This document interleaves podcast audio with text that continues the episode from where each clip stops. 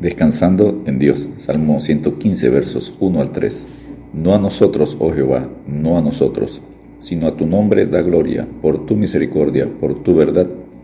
Porque han de decir las gentes, ¿dónde está ahora su Dios? Nuestro Dios está en los cielos, todo lo que quiso ha hecho. Tradicionalmente, los salmos 115 al 118 se cantaban en la cena de Pascua, conmemorando la huida de Israel de la esclavitud en Egipto. El Salmo 115 es difícil de clasificar en cuanto a género, pues empieza como una súplica de la comunidad, pero también incluye elementos de los signos. Se considera una fuerte confrontación contra la idolatría. La naturaleza de este salmo es de adoración antifonal.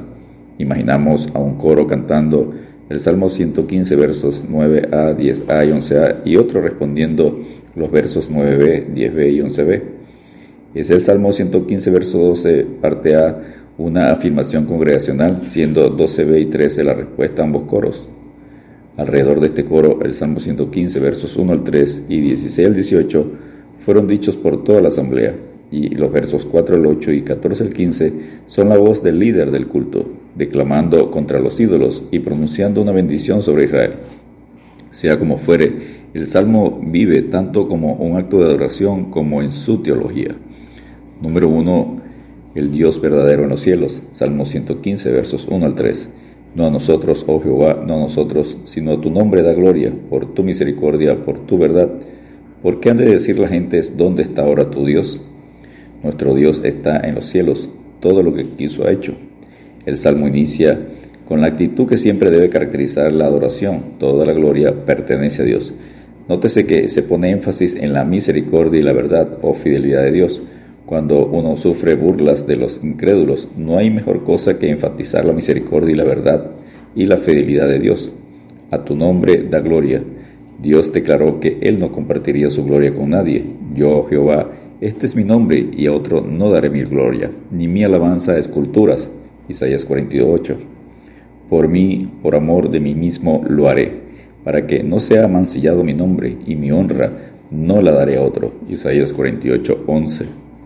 Número 2. Los ídolos de los paganos. Salmo 115, versos 4 al 8. Los ídolos de ellos son plata y oro, obra de manos de hombres. Tienen boca, mas no hablan. Tienen ojos, mas no ven. Orejas tienen, mas no oyen. Tienen narices, mas no huelen. Manos tienen, manos palpan. Tienen pies, mas no andan. No hablan con su garganta. Semejante a ellos son los que lo hacen y cualquiera que confía en ellos.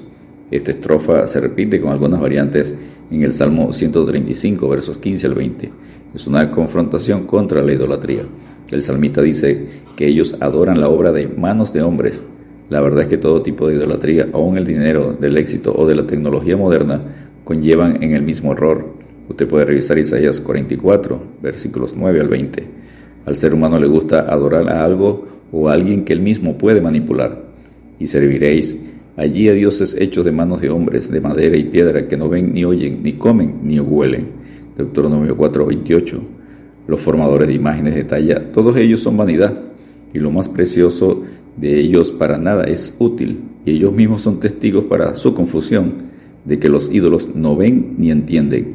Parte del leño queman en el fuego, con parte de él come carne, prepara un asado y se sacia, después se calienta y dice, oh, me he calentado, he visto el fuego, y hace del sobrante un dios, un ídolo suyo, se postra delante de él, lo adora y le ruega diciendo, líbrame, porque mi Dios eres tú.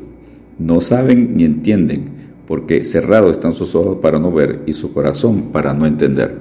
Isaías 44, versículos 9 y 16 al 18. Número 3. Jehová es confiable. Salmo 115, versos 9 al 14.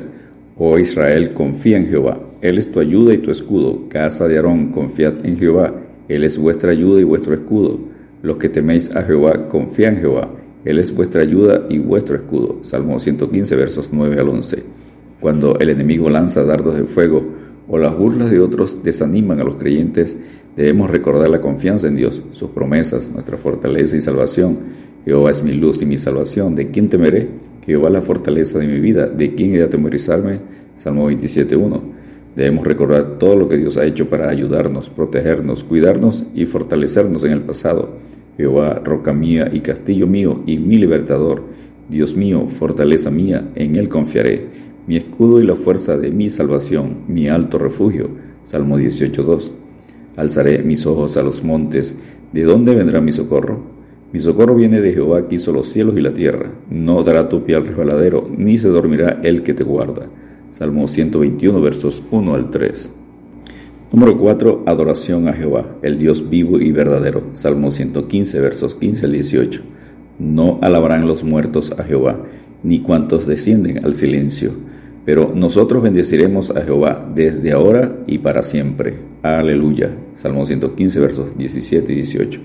El salmista al finalizar sencillamente quiere enfatizar que durante la vida alabemos a Dios. Alaba, oh alma mía, a Jehová. Alabaré a Jehová en mi vida, cantaré salmos a mi Dios mientras viva. Salmo 146, versos 1 y 2.